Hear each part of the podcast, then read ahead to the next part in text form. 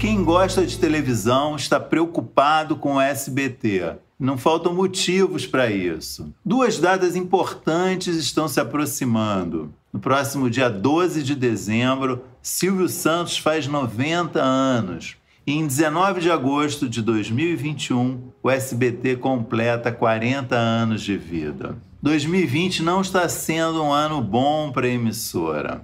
A pandemia de coronavírus afetou todos os canais, mas parece que o SBT foi mais afetado que os seus principais concorrentes, Globo e Record. Algumas razões podem explicar isso. Primeiro, porque o SBT tem um mau hábito já há muito tempo de não aproveitar bem os primeiros meses do ano. São meses que o SBT dá férias para todo mundo e se dedica a reprises da programação do ano anterior. Assim que as gravações em todos os canais, em todo, todas as atividades foram paralisadas por causa da pandemia, no início da segunda quinzena de março, o SBT tinha muito pouco material novo para exibir. E assim, desde então, a sua grade está entupida de reprises.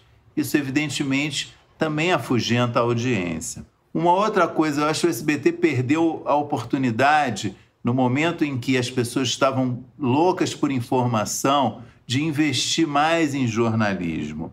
É, praticamente não houve nenhum investimento nessa área, na cobertura jornalística. E quem investiu, isso você pode olhar, é, se deu bem em termos de audiência, sobretudo nos meses de março, abril, maio e junho. Todo mundo cresceu porque as pessoas queriam informações.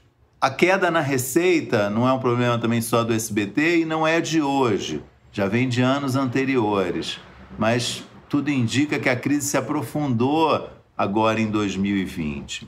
E então vieram mais cortes, mais demissões, contratos não renovados, falta de cacife para bancar suas estrelas, as saídas de Larissa Manuela em dezembro de 2019 e Maísa Silva agora no inicinho de outubro são bem sintomáticas disso que eu estou dizendo. São duas crias da casa que se foram porque o SBT ficou pequeno para elas. Larissa assinou contrato com a Globo e Maísa, que já tinha contrato com a Netflix para fazer filmes, tem planos de voar mais alto. Uma vitória importante, a principal, talvez a única relevante mesmo esse ano, foi a conquista dos direitos da Taça Libertadores da América. É um projeto ambicioso e com custos altos.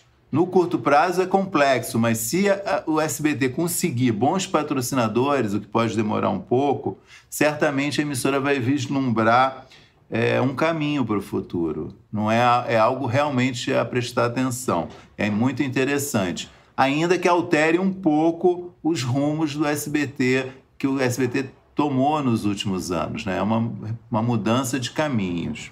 Enfim, é, tem muita gente preocupada com, é, com o SBT, mas também tem muita gente que diz que a emissora tem um plano para o pós-pandemia. É, tomara, é o que realmente eu espero, todo mundo que gosta de televisão espera.